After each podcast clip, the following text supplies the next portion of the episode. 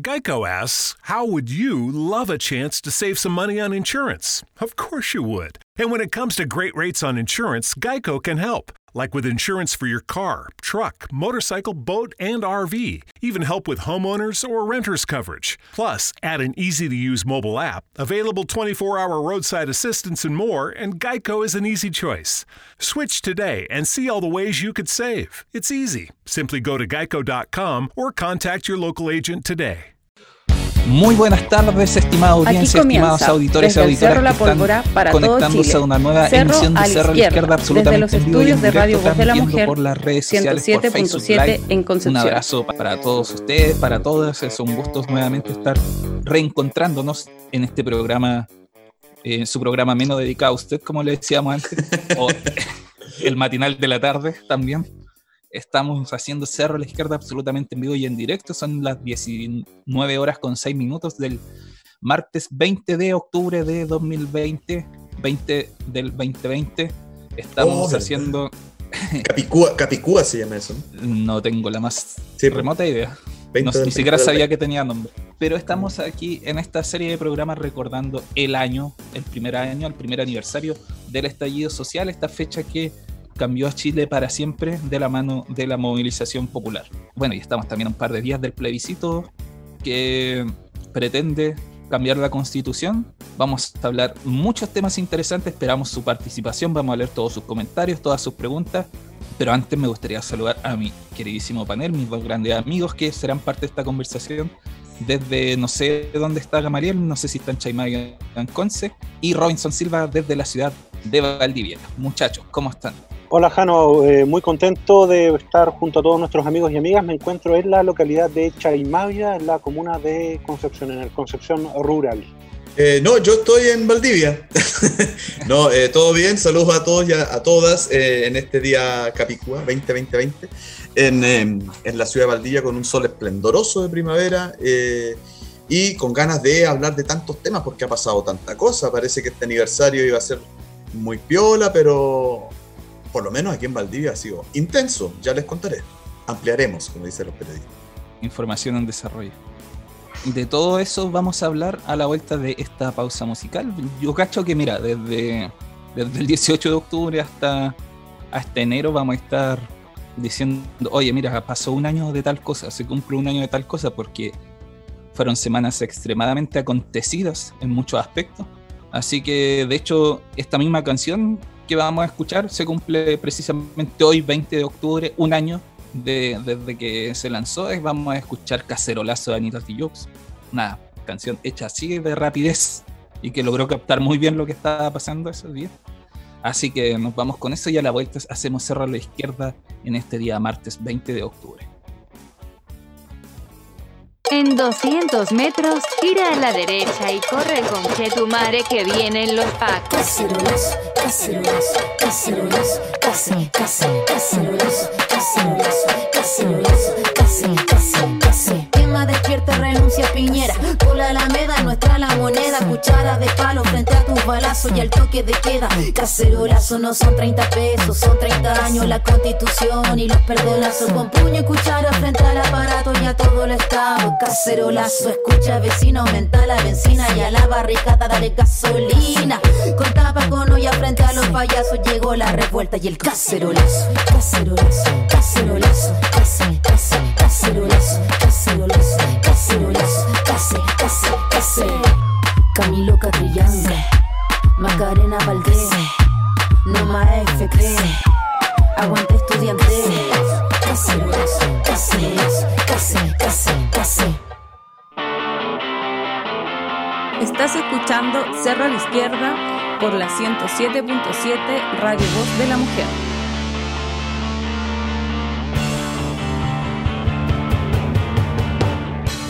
Bueno, eh, seguimos haciendo Cerro a la Izquierda en este contexto de el primer aniversario del inicio del estallido social.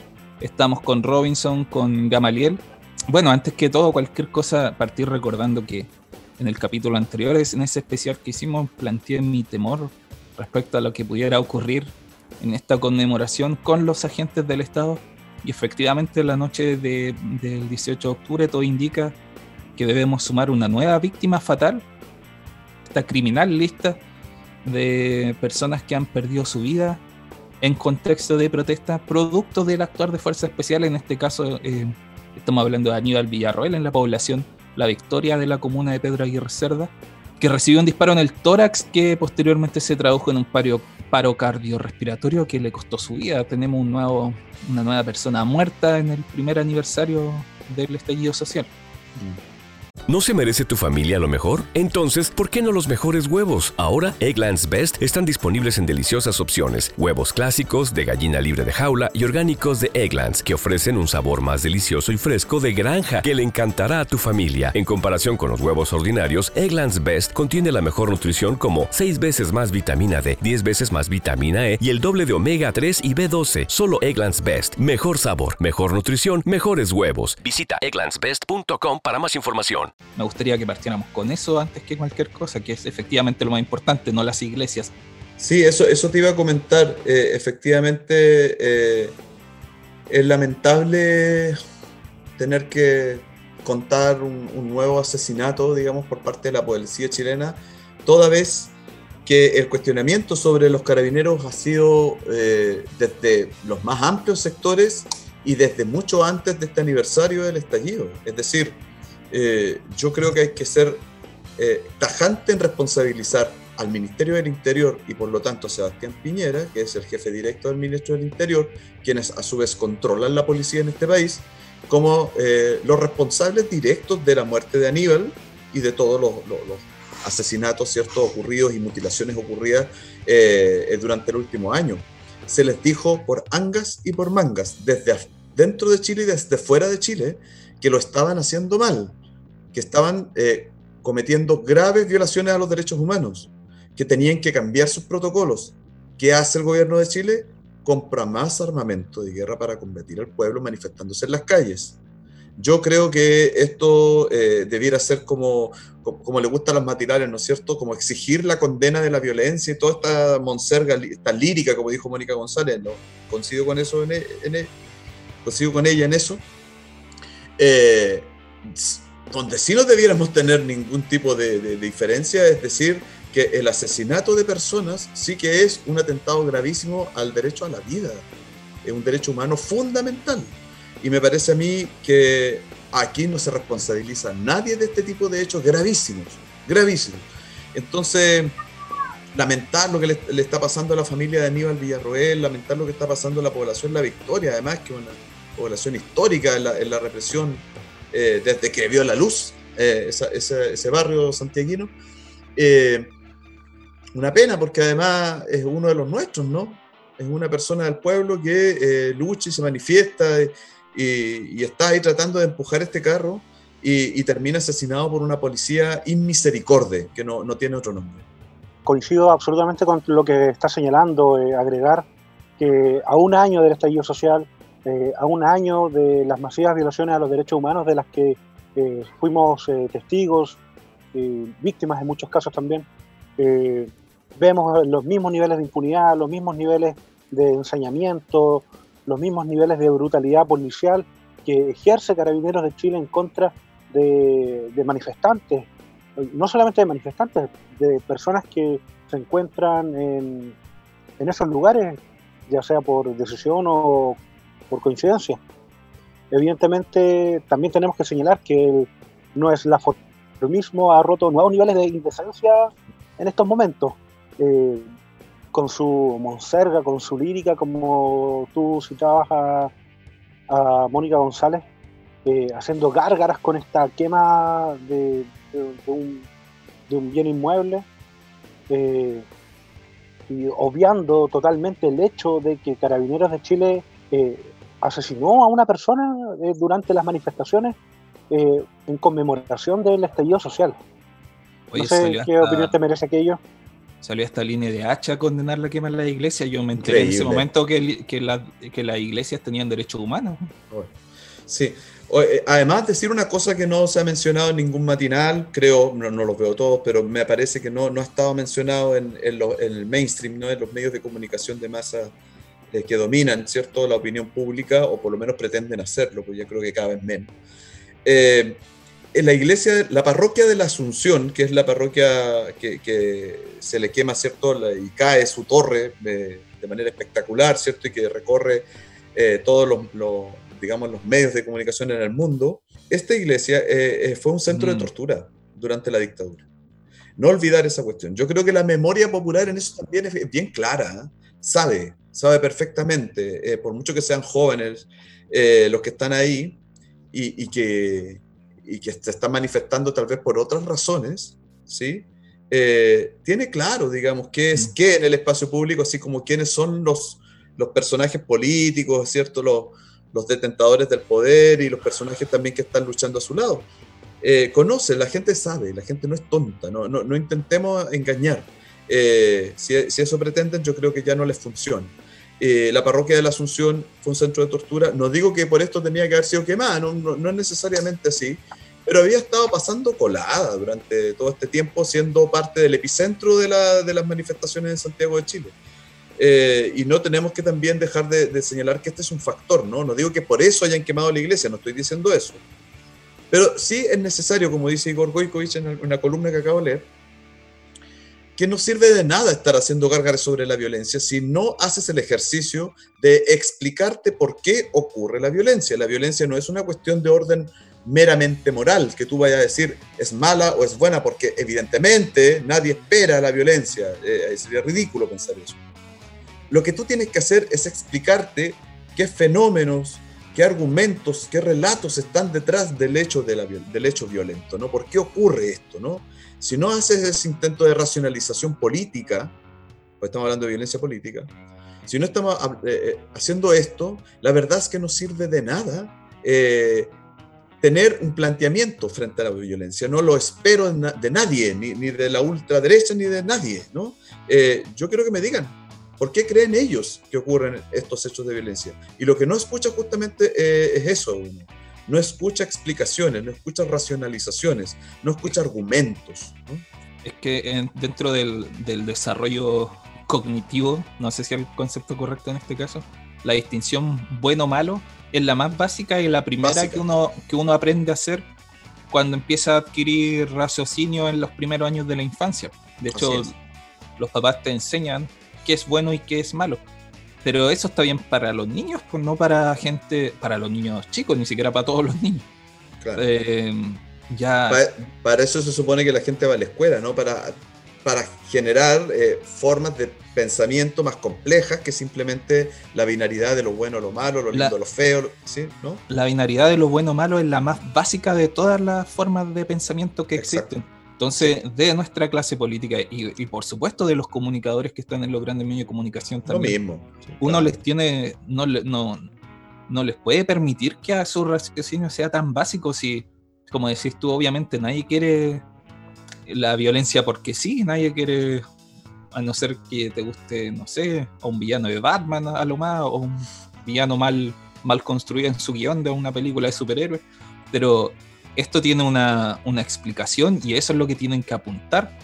No condenar, además, ¿qué significa condenar la violencia? No significa Claro, nada. sí. Es como No tiene ningún efecto de ningún tipo. para decir, mira, antes que todo yo condeno la violencia, venga de donde venga. No, eh, de hecho, una frase que ya se repite como, como ponerle play a un cassette. Un como-. Yo condeno cualquier tipo de violencia, venga de donde venga. Diciendo eso, como que ya tengo permiso para opinar. ¿Por qué? Nada que ver. Oye, otra cosa quería preguntarle también a Gamaliel, como cristiano practicante. En mi caso, como ex. Eh, uno sabe, no sé, Gama, que la vida de un ser humano es más sagrada que cualquier templo, ¿no? Pero por supuesto, Entonces, por las gárgaras son por una, por una iglesia que incluso bonita, patrimonio, lo que sea, pero estamos hablando de que murió una persona, ¿por qué no ponemos eso en el principio, antes que cualquier tipo de conversación, el asesinato de un ser humano? Bueno, a lo mejor eso deberías preguntárselo a una persona que piense de esa forma. Yo en mi caso particular, como No, sí sé que tú no piensas así. un cristiano practicante y desde que vi esas eh, masivas, sistemáticas y generalizadas violaciones a los derechos humanos, como que mi, mi corazón solamente puede sentir pena por la muerte de personas, por la violencia en contra de personas. ¿Acaso es ridículo pensar que, que la materialidad de un templo puede significar más que la vida de una persona. Es, simplemente no logro comprender eh, cómo una persona de fe pudiese colocar eh, en mayor importancia la materialidad de un templo a que una persona haya sido asesinada, torturada, violentada, mutilada, como ocurrió en este país. Y en la forma y en la sistematicidad que ocurrió. Sí, decir también que, que, no solamente es la muerte de Aníbal, que es gravísimo, tal vez lo más grave de la jornada de, este primer aniversario del estallido, eh, pero también hubo detenciones violentísimas con apremios ilegítimos en comisarías, hay denuncias de, violaciones, ¿no? de acoso sexual, no de acoso, perdón, de violencia sexual. Eh, o sea, seguimos en la misma. Eh, alguien dijo por ahí que la, la, la policía había tomado una, un, una cierta eh, carta eh, de impunidad absoluta escondida detrás de ese supuesto nuevo, nuevo protocolo que tienen para, para cometer contra las manifestaciones, ¿no?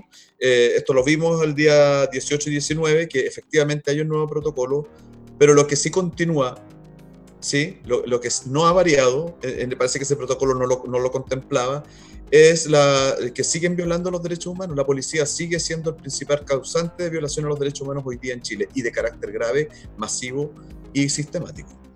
Sí. Robinson, Oye, eh, Espera, un paréntesis, nuevo protocolo ocurrió en la Plaza de la Dignidad en Santiago, en Paicarrera que en Conce, quizá en algún otro lugar. Valdivia pero- también. Pero, por ejemplo, en denuncias de lacrimógena del cuerpo en el puente Peral. Así Sí. que, ¿qué tan nuevo en algunos lados parece que tampoco están respetando? Habría que evaluarlo, ¿no? Eh, Eso es parte de lo que se está evaluando por las organizaciones durante estos días, ¿no? Eh, sí hubo un, un- tipo de actuación distinta de alguna manera, te podría decir yo por lo menos en Valdivia, que, que fue lo que vi. Eh, Yo también lo vi acá. pero, pero la represión sigue siendo brutal, el, el carácter de la policía de, de atacar y luego preguntar eh, es, es- es evidente, ¿no? Y desbordada, desbordado. Eh, con respecto a lo que tú señalas, evidentemente acá vemos que eh, hay un nuevo protocolo que parece que lo, nuevo fue básicamente que se anunció, porque en la práctica vemos que eh, se siguen cometiendo este tipo de, de violaciones sistemáticas a los derechos humanos. Comentarte, bueno, y recordar que hace un par de capítulos nosotros conversábamos con Abofem con respecto al tema de brutalidad policial.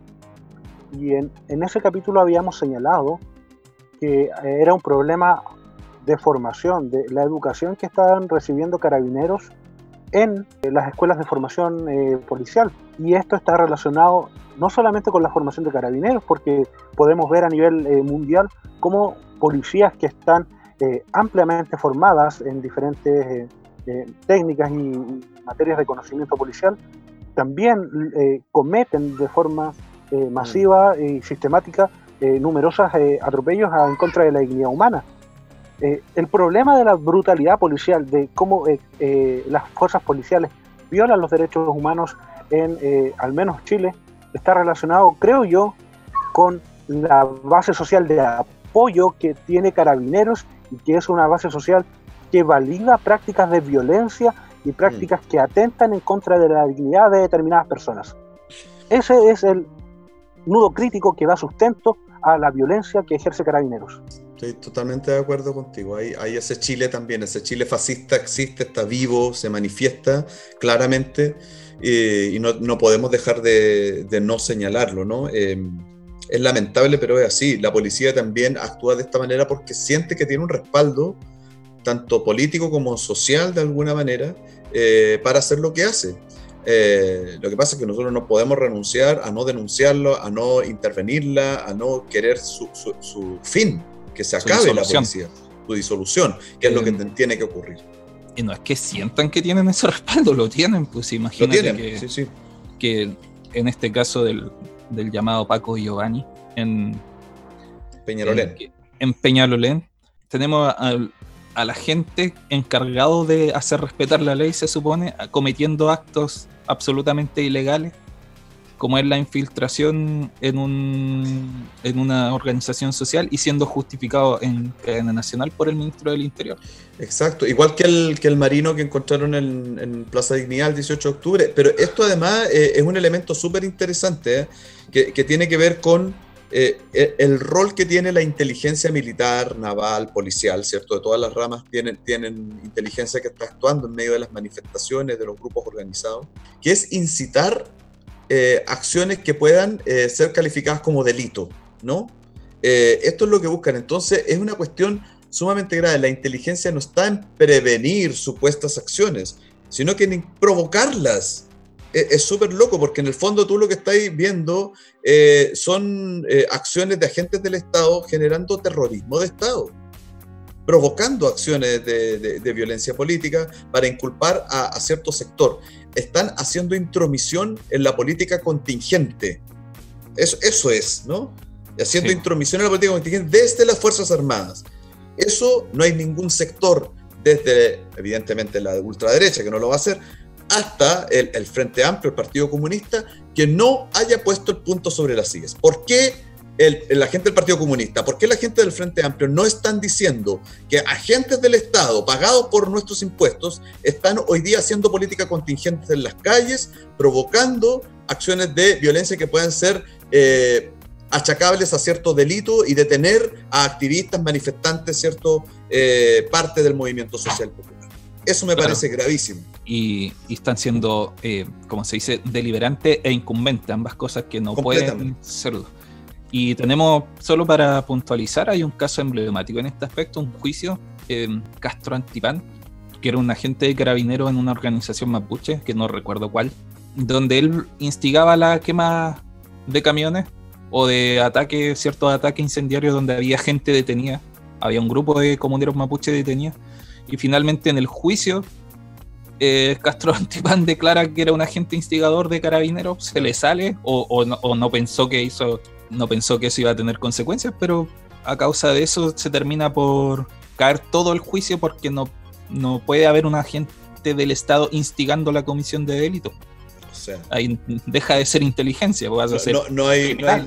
Es que esto no, no, no, soporta ninguna ley, o sea, ¿qué ley antiterrorista, anticapuchado, antibarricadas, todas las leyes que hayan creado, eh, contemplaba, díganmelo, ¿no? ¿En qué parte de la ley, de alguna de estas leyes, se contempla de que un agente del Estado instigue actos para provocar la detención o, o no sé, de, de un agente encubierto que eh, hace este tipo de cosas? Eso se hace con el crimen organizado, con los narcotraficantes, tal vez, ¿sí? Pero Sí, esto me efectivamente. Robinson. de- En la ley 20.000 se incluyen ese tipo de figuras que tú eh, estás eh, delineando, pero eso tampoco es queda libre, a la libre arbitrio o determinación de las policías, sino que está eh, se pide la aprobación de un juez. autorización de a- un, de un fiscal, ¿no? efectivamente. Porque Mira. forma parte de una investigación. Aquí no hay ninguna investigación, perdónenme. O sea, ¿se estaba investigando a, una, a alguna agrupación de Peñalolén? No se estaba investigando nada. No había haciendo nada. Haciendo ollas comunes. O sea, por favor. Mira, con la legislación actual, los agentes eh, del Estado policial o de inteligencia se pueden infiltrar válidamente para un proceso judicial en organizaciones de, narco- de narcotráfico y en red de pedofilia o de pornografía infantil, abuso de menores. Perfecto. Ese- Para eso tienen permiso en este momento. Ahora, con Sí. la reforma a la ANI que se está discutiendo, van a tener chip libre para hacer esto, imagínense. Y Claro, que lo más probable está- es que el Congreso se lo apruebe, de la parte de la agenda represiva. Pero imagínate una gente que se infiltra en una red de, de pedofilia y empieza a actuar como está actuando ahora, así como incitando que hayan abuso a menores para tomar detenidos. Pues no puede el agente del Estado hacer que se cometan los delitos para después tomar detenidos. Pues eh, aparte de Bueno, que están pues- cometiendo crímenes con nuestros impuestos, es estúpido. No, no, no creo que haya más que agregar. Yo creo que está claro que ya esto de, de- carabineros no aguanta eh, más. eh, lo de Aníbal Villarroel ya es el. Bueno, hace rato que la- las gotas sobrepasaron el vaso, pero la disolución de carabineros tiene que ir sí o sí. O sea, esto es eh, necesario para la sobrevivencia del pueblo chileno organizado. Porque estamos corriendo peligro los que salimos a manifestarnos a las calles. No, es necesario para incluso para, para la democracia que Carabinero sea disuelto. No es una policía compatible con un Estado democrático. Claro, se no, hace absolutamente necesario iniciar una senda eh, marcada por la, eh, el desfinanciamiento, el desarme, la desmovilización, la disolución de las fuerzas policiales. Hoy día Mario Rosa anunció la salida, o que va a poner al proponer al presidente la salida de ocho generales del alto mando de Carabineros. Pero ¿y por qué no renuncia a él mejor? O sea, perdón. No, Bueno, que, que da él lo sea mismo en 9. el fondo, que, él sea, sí. que él sea el 9. Da, da lo mismo, en el, en el fondo eh, esto no pasa por, e- por estos cambios cosméticos o si el gobierno cambia ministro, o sea, mira, mira lo que pasó, sacaron al, al, al- al- ¿cómo se llama? Ya ni me acuerdo, el Blumel, ¿no? Eh, y, y ponen a. Víctor Pérez, claro, compra- eh, cambian Flores por Pérez y, y- y mira lo que tenemos, o sea, pueden sacar nueve generales, pero y los que van a venir tal vez sean peores. Yo no me espero nada, yo lo que espero es la disolución del cuerpo de policía y, y generar, no sé, una discusión en torno a qué tipo de policía queremos y que queremos alguna. Supongo que sí, porque por suerte, eh, o sea, no por suerte, lamentablemente no estamos en, en un estado de la cultura que podamos vivir aún sin policía. Ojalá pudiéramos, pero esto no, no ocurre. Es discutible eso, ¿eh? Yo no, yo creo que necesitamos Ahora, todavía respecto- un poquito de policía. No, yo también, pero que- creo que es discutible. Con respecto a lo que están señalando a la salida de los nueve generales, yo igual lo miraría con, con atención porque nos estamos refiriendo a la cuarta salida de masiva de generales en muy poco tiempo, lo cual evidentemente nos habla de la crisis orgánica que se vive al interior de la institución. Pero Sí, es que no, va- no vamos a esperar que el guatón Salinas sea general, po, o sea, no, no, no pasa por ahí que llegue, no sé, hasta tan abajo en la lista que entre gente absolutamente, no sé, pues de, de 25 años a ser general. Es que eso yo creo que contribuiría Eso es al, mediocre. al- a la disolución de carabineros. El que ocurriera así que salieran un nuevo alto mando y que saliera Rosas, porque no tendrían a quién nombrar. Y sería un paso más hacia la disolución de esa policía. Habría que revisar la experiencia de qué, qué ha pasado en países que hicieron modificaciones importantes. Yo creo que llegamos tarde también. La, la- la transformación de las Fuerzas Armadas y de la policía debió haber ocurrido en 1990. Ujú. francamente. O sea, ¿qué, qué ocurrió después de- del término de la Alemania nazi? ¿No? Se reformaron completamente lo- los cuerpos militares y la, y la policía. Tuvieron que hacerse, ¿no? Porque estaban absolutamente ideologizadas bajo el, O s- el fascismo, ¿no? Eh. En Italia pasa un poco lo mismo, pero en Chile no se tocó nada, al contrario, se les dio más plata. o Es sea, la- impresionante. las Wehrmacht, como se llamaba el ejército alemán, dejaron de existir, se creó un ejército Exacto, nuevo, desde cero. exacto. Sepa. O sea, un ejército acusado de, de asesinatos masivos de personas, de ciudadanos chilenos, ¿por qué sigue existiendo? Si esa es la pregunta que debiéramos hacernos. ¿Sí? Ahora, 30 años después, ahora es tarde, señora, como dijo Rocío Jurado, perdonen el, el- el viejismo, ¿no? Pero yo soy viejo. Me- Pero así, pero rebotó tres veces. Eh, pero ahora vamos a tener que hacerlo a la antigua, no sé. No quiero decir las palabras que corresponden en esta ocasión, pero Pero la cosa está, está difícil, ¿no? Sí.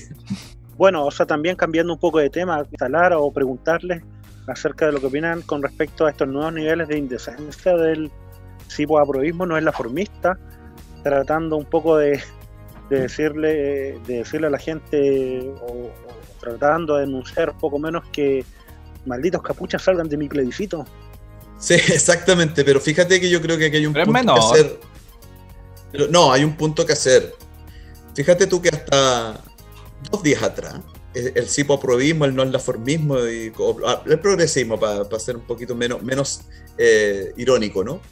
Eh, el progresismo eh, decía, miren, eh, no seamos tontos, no, no nos entreguemos para que podamos ir a votar, manifiéstate en tu casa, cacerolea en tu patio. Eso decía Heraldo Muñoz, decían lo- lo- los niñes del, del Frente Amplio.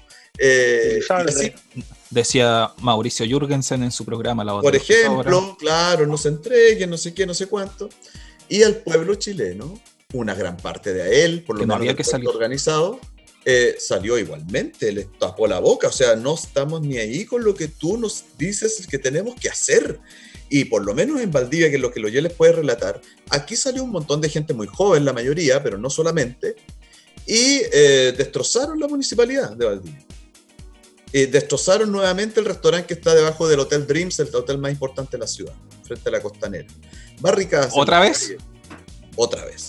Porque esa Eh, imagen fue emblemática el año pasado. Eh, Exacto, y, y- y vu- vuelve la gente a tomarse el puente, a hacer barricadas, vuelve el gaseo, bueno, y todo lo que sabemos que ocurre en la ciudad de Valdivia y como ocurre, también ocurrió en Chillán, por ejemplo, con mucha violencia, ocurrió en Concepción, en Valparaíso, ocurrió en todas partes. Entonces, yo creo que el progresismo hoy día habla consigo mismo. Ese, ese yo me relajo un poco, Gama, porque yo Siempre creo que habla consigo, hab- habla consigo mismo. La verdad es que creen que ellos son el pueblo. Así de perdidos andan, ¿no? Bueno, yo acá en Concepción también fue más o menos parecido al, al escenario que estoy, tú estáis relatando.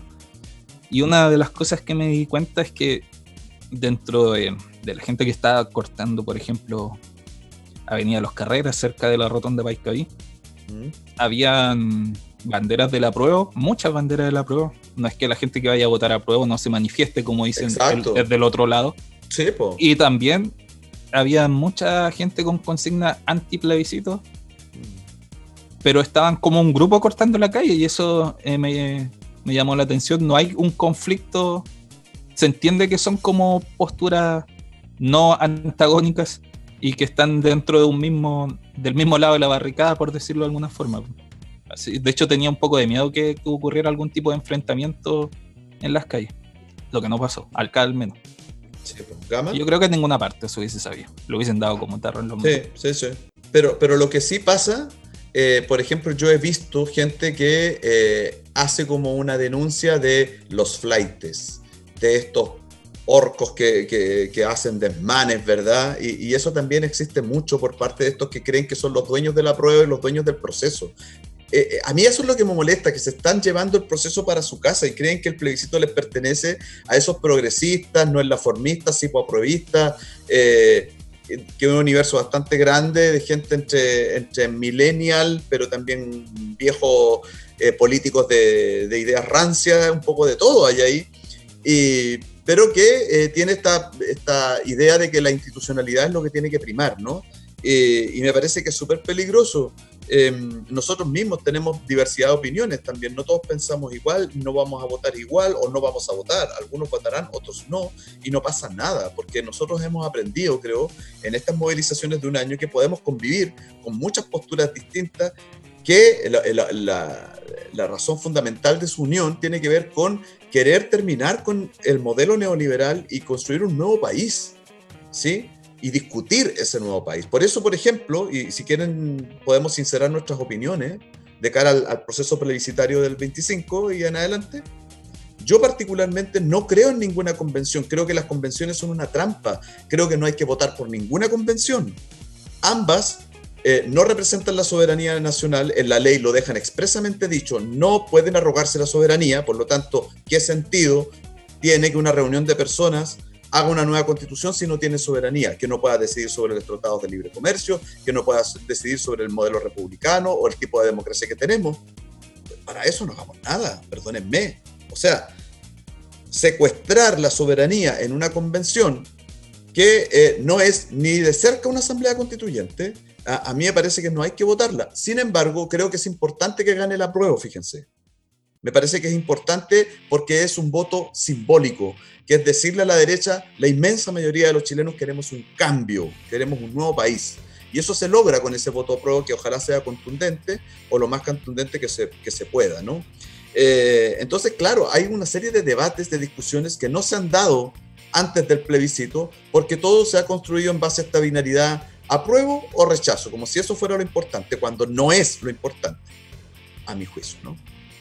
Con respecto a lo que tú señalabas en un principio, Robinson, evidentemente vemos esta figura de estas figuras progresistas del psicoaprovismo, no es la formista, ya en una actitud de, de extremo centro político, generando un discurso que lo único que hace es mentir, tergiversar la realidad y confundir a, a parte de las personas que están movilizadas, porque eh, en su en su intento de secuestrarse el proceso, eh, eh, se arrogan, la, se arrogan la- el haber gatillado un proceso que ellos simplemente no fueron capaces de, de realizar.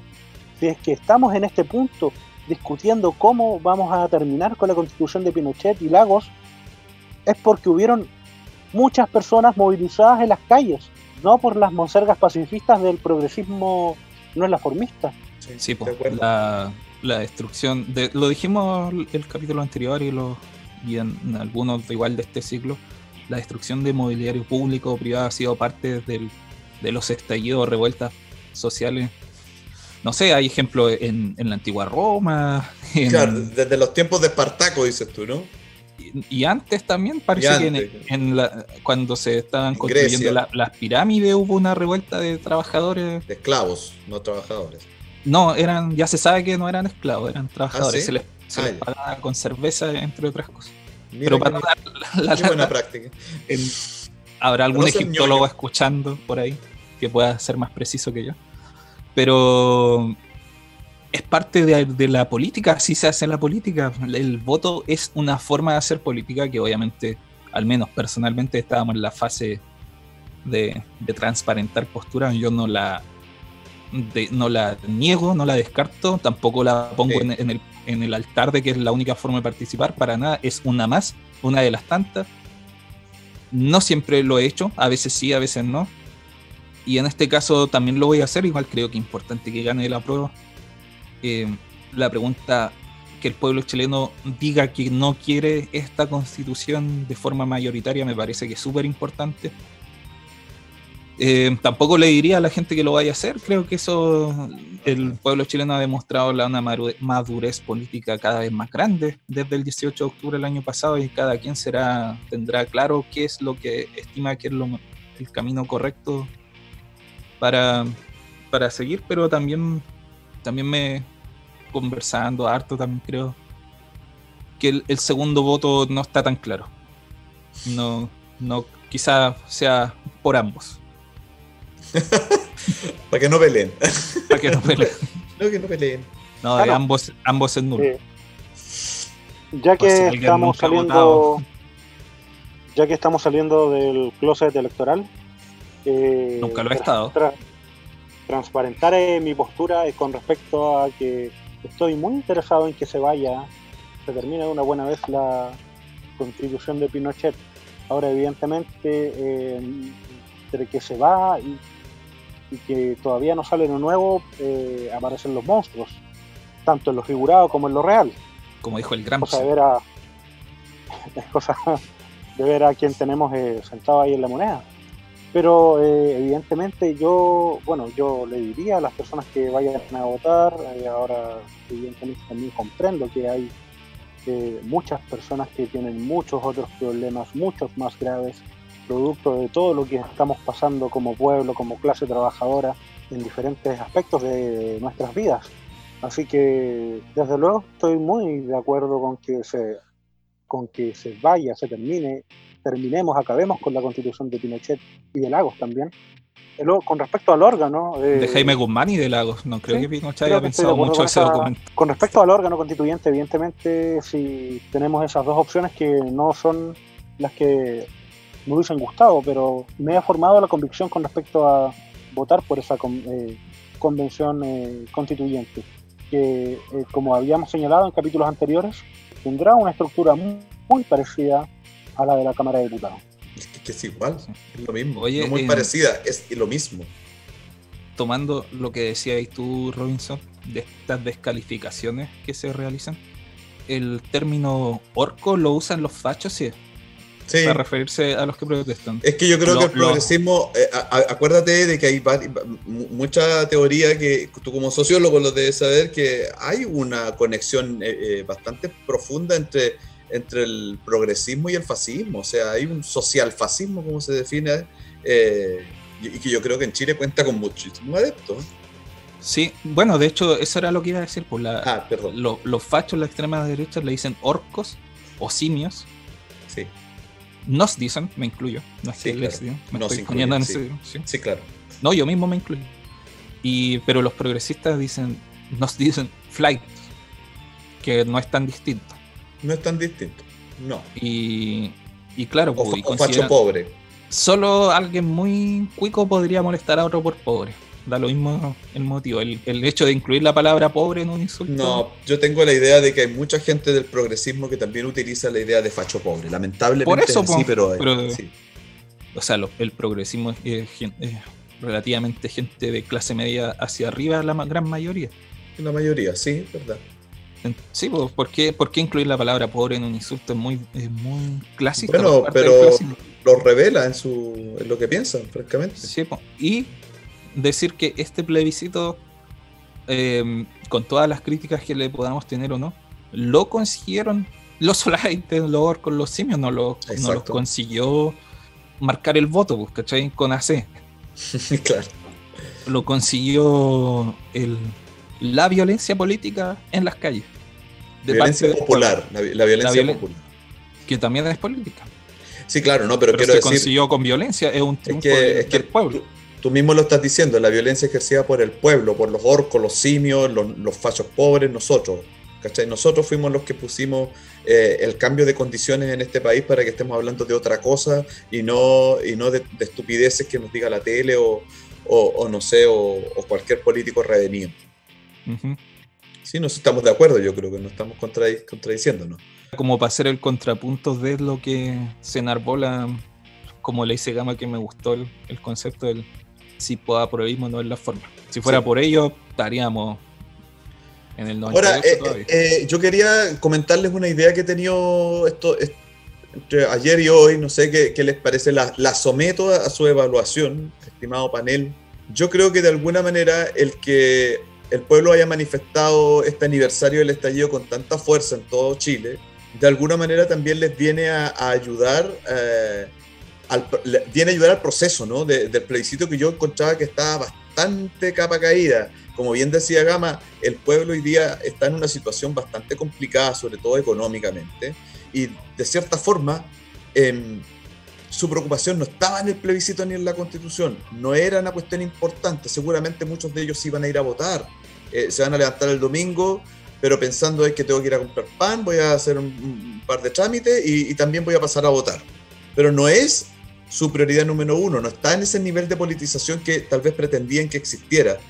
Y todo lo que ha pasado estos dos días, eh, por efecto, ah, no digo que sea intencionado, por efecto, eh, ha revivido la discusión política que estaba media, media muerta, encuentro yo. El plebiscito ya no tuvo esa, ese nivel de epicidad que buscaban que tuviera tipo 88, tipo sí y no.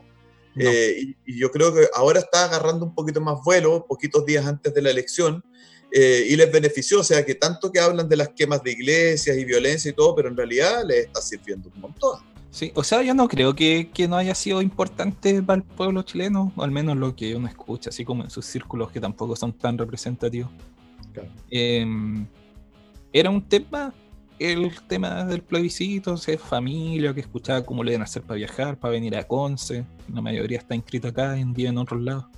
Yo no voy a Tú, poder. tú mismo. Claro. Eh, pero sí, pues esta, lo que decías tú, que, que sí comparto totalmente esta intención de transformarlo en un nuevo eh, sí y no del 88, ya no le resultó para nada. Ya, ya no fue. La gente no. Hay una cuestión que hay que considerar. Las protestas de ayer, masivas, y de antes de ayer, ayer- antes de ayer en Santiago, ayer en todo Chile, siempre vamos a decir que el estallido es 18 y 19 Exacto. fueron a una semana de un plebiscito para cambiar la constitución en una pandemia mundial de un virus que puede causarte la muerte. Exacto. ¿cachai? Y Eh, aún así, la cantidad de gente que salió, para mí ahí está la respuesta a todo. Este pueblo chileno, el estallido retornó. Retornó. O sea, nunca se fue, pero retornó a la masividad. Sí, Y hay una demostración clarísima. claro, no hay una vuelta atrás. No, No hay vuelta atrás. Va a ganar el, va a ganar el apruebo, va a arrasar el apruebo, creo yo. Y van a, la gente va, se va a mantener en las calles igual. Yo creo que no, Jano, no va a arrasar el apruebo. Podemos tener diferencias importantes. Lo, vam- Tú estás- lo vamos a conversar. Tú estás en Concepción igual. Eso varía un poco la percepción de las cosas. Es lo mismo Sí. verlo desde otra ciudad. Sí, no, yo creo que va, va a arrasar. Lo vamos a ver el domingo Podría- en un programa podría- especial. Sí, para cerrar el programa podríamos decir que cada uno se aventure a ver quién anduvo más cerca. Ya, pues, a ver quién paga la chela. ¿Quién paga la chela? Robinson Jano también tendríamos que eh, a lo mejor intentar analizar qué es lo que significa ganar para el apruebo, para el apruebo o perder para el rechazo. ¿Verdad? Mm. Porque sabemos que si una el- los resultados están muy muy ajustados, aunque por una diferencia muy leve para el apruebo, eso sería una victoria para el rechazo. Claro. O sea, si el apruebo gana 50%, es casi una victoria al rechazo. Hay, hay, varios, hay varios parámetros que revisar. El tema de la participación, el tema territorial también. ¿Cuánta Claro. gente? Que, que fíjense, era uno de los elementos interesantes en las últimas elecciones en este país. Cómo los pobres votan muy, muy, muy por debajo de la media. Entonces, si re- realmente la gente de, de barrios y de comunas periféricas o pobres eh, van a votar eh, en mayor proporción o no, eh, hay muchas cosas que revisar ahora. Comunas empobrecidas. Oigan, Comunas eh, empobrecidas, Ronnie. Vale, bueno, como quieras decir.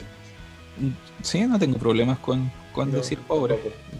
Pablac Pabliño, saludos desde Barcelona. También yo le envío un caluroso saludo a mi, a- a mi segunda ciudad más querida en el mundo, usted sabe, ¿verdad? La primera Valdivia. No, no, pero la, te- la tercera, pongámosle la tercera de Valdivia. Pero salúdalo en catalán entonces. No, ¿para qué? Pero es que es chileno, tiene un, un- Ah, un- un matapaco aquí en su. Matapaco Universal ahora. Sí, es universal. Pero bueno, salud, capa Barcelona. Antonia Odet, saludos desde Chillán, policías abusadores asesinos. Antonia, siempre está también al pie del cañón, compañera de que hacemos con ella eh, Memorias de la Precordillera desde Futrono, los días sábados a las 3 de la tarde. Así es que sí, pues en Chillán estuvo fuerte, me diría Luli. Fuerte. Fuerte. Importante lo que pasa en esas ciudades, ¿eh? Talca, Curicó, Chillán, Los Ángeles, que no es fácil movilizarse allí. No, en los, no, en Los Ángeles tenía el castigo social incluso. Uf, sí, es duro, duro. Pero lo Ahí-. En la capital de la gran región de los guasos fachos. No, es No sé cuál es la capital. Ah, sí, po. Pero oye, en Los Ángeles un, un carabinero embistió a un manifestante en su motocicleta. Es verdad. Toda la razón. Otro episodio de violación a los derechos humanos. Otro episodio de un, de un zumbao fascista, ¿no? Aprovechar de saludar a Radio Voz de la Mujer, donde suena este programa en el 107.7 FM, Radio Ocán de San Fernando, Radio Valentina en Ranguelmo, Radio Fiesta Mix de Nacimiento, Radio Villa Olímpica de Ñuñoa, a todos nuestros amigos y amigas de Ñuñoa, y también a Radio Senti Pensar, que desde Argentina transmiten para toda América Latina desde las cercanías de Buenos Aires. Por supuesto, también a quienes nos están escuchando en este momento en Spotify, en nuestros formatos podcast y en resumen.cl. Aprovechar de saludar al pueblo boliviano que también se pudo deshacer del golpismo por fin y va a tener un, un nuevo periodo de democracia que esperemos sea, se consolide fuertemente en ese querido país. Tras un año de dictadura, volvió- volverá la democracia en Bolivia. Exacto. Ali BMD dice que estaban pegados, pero se escucha el audio perfecto y ahora ya estamos bien. Eh, René Delgado Carril, Facebook, imagen y tono perfecto. Gracias, René. Poco antes del comienzo de esta emisión les envié por el mes- Messenger una pregunta hecha la vez pasada. Ah, no, no estáis viendo el Messenger, René, pero eh, tu pregunta la, la vamos a revisar para contestarla en- ahora o, o- o en otro momento, ¿no? Eh, habla de las categorías del liberalismo clásico, en la teoría de Marx y Engels. Bueno, cosas que en el fondo son de teoría social. Nos pone ahí un, un post bien largo, no lo puedo leer todo, René, porque este es un programa misceláneo, ¿no? Digamos, no es un programa de análisis académico. El Pero, matinal de la tarde. Sí, pero, pero lo vamos a, vamos a revisar tu pregunta en el Messenger con calma. Bicho Larcón, llegué tarde. Hola. Hola, bien. Cuando- justo cuando estábamos hablando de Talca. Usted, claro, cuando está hablando, pase, llegue, es su casa. Eh, Danis, Denis Oces, si, si sale alto el porcentaje de rechazo, será por los que pueden votar dos veces. buena pregunta, buena pregunta, ya sabemos lo que pasó. Bicho del Arcón, yo creo que va a ir mucha, mucha, mucha gente a votar y los noticieros se van a llenar de notas sobre qué motivó a los chilenos a votar. Toda la mañana en el matinal. No lo veremos. Pero, pero sí, pues puede tener razón. Eh, Buenaventura Dumanque, buen nombre, Buenaventura Dumanque, el 18 de octubre en Plaza Dignidad, la cantidad de banderas de la prueba era mínima y los ambulantes que las vendían empezaron a liquidar a 500 y se quedaron con toda la merca, las banderas. Eso para reforzar la idea de que quienes se movilizan podrán o no votar a prueba, pero desconfían del proceso constituyente urdido por el centro y la derecha PC frente a Amplio UDI. Eh, opiniones para el mundo, ¿no? Eh, como ustedes ven, eh, sí, Yo pues, debo eh, decir que acá en Conce había muchas banderas de la prueba donde vi yo, y también muchas banderas anarca y mucha gente, mucho lienzo contra el plebiscito, insisto, todo mezclado.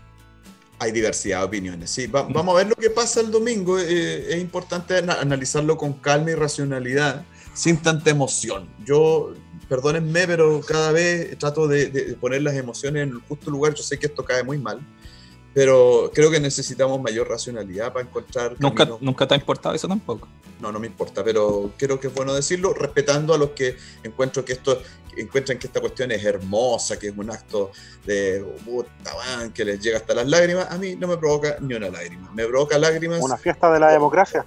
Exacto. A mí lo que Como me provoca lágrimas y tristeza es la muerte de Aníbal Villarroel. Hacerle fin. Sin duda. Oye, eh, comentarles, chiquillos, ya estamos llegando al final de este programa.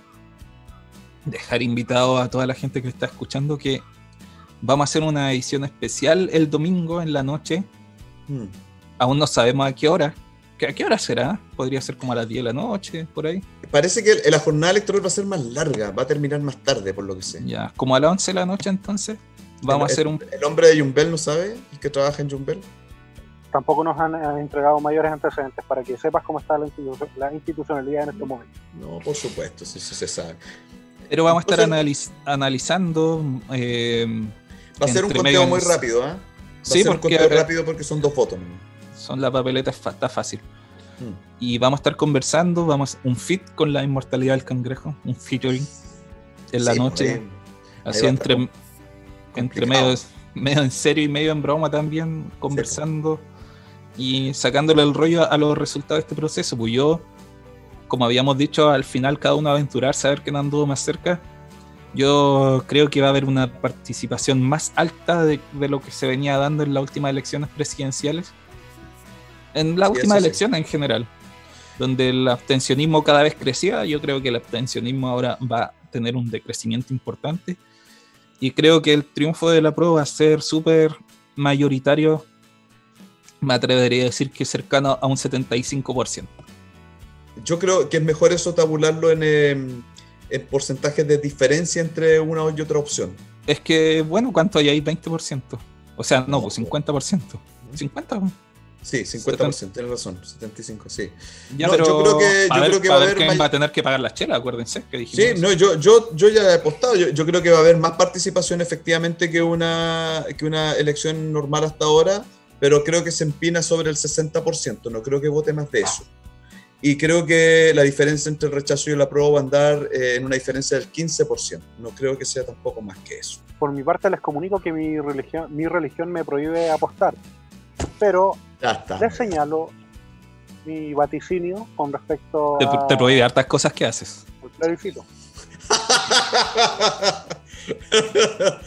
pero pero no dejo ahí, le, podéis traer problemas Gama.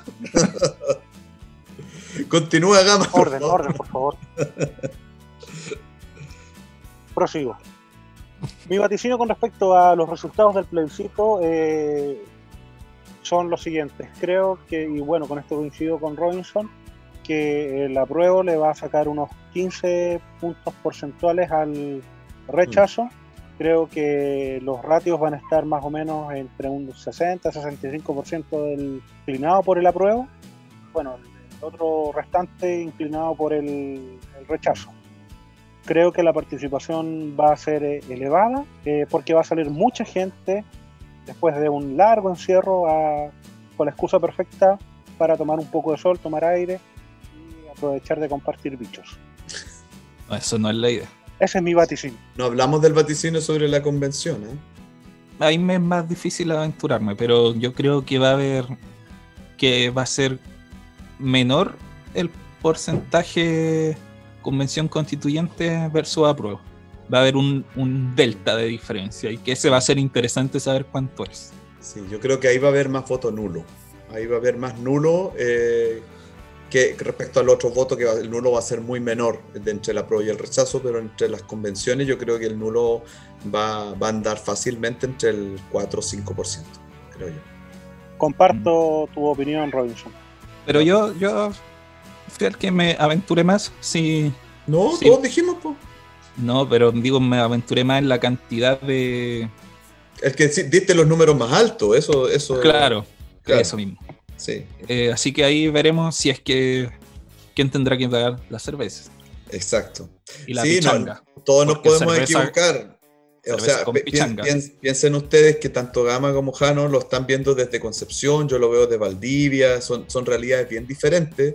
eh, o sea, son muy diferentes. Verlo de- depende de qué ciudad. eh, también hay unas culturas políticas territoriales que también funcionan, ¿no? Y que operan. No, no es tan. O sea, hacer una perspectiva nacional siempre cuesta más. Siempre cuesta más. Y a lo mejor nos equivocamos cada uno de nosotros, pero hay que apostarle y a ver qué pasa, porque aquí la cuestión importante es tomarse la cerveza. Pero con pichanga. Ahora, porque ahora cerveza con sola respecto, cada vez No va subiendo la apuesta. Sí, como ya estamos mucho. ya- No es tan importante el plebiscito para mí. Pero las pichangas lo son. ahora Ah, bueno, con pero respecto a lo territorial, Me enojó el gama. yo creo que en,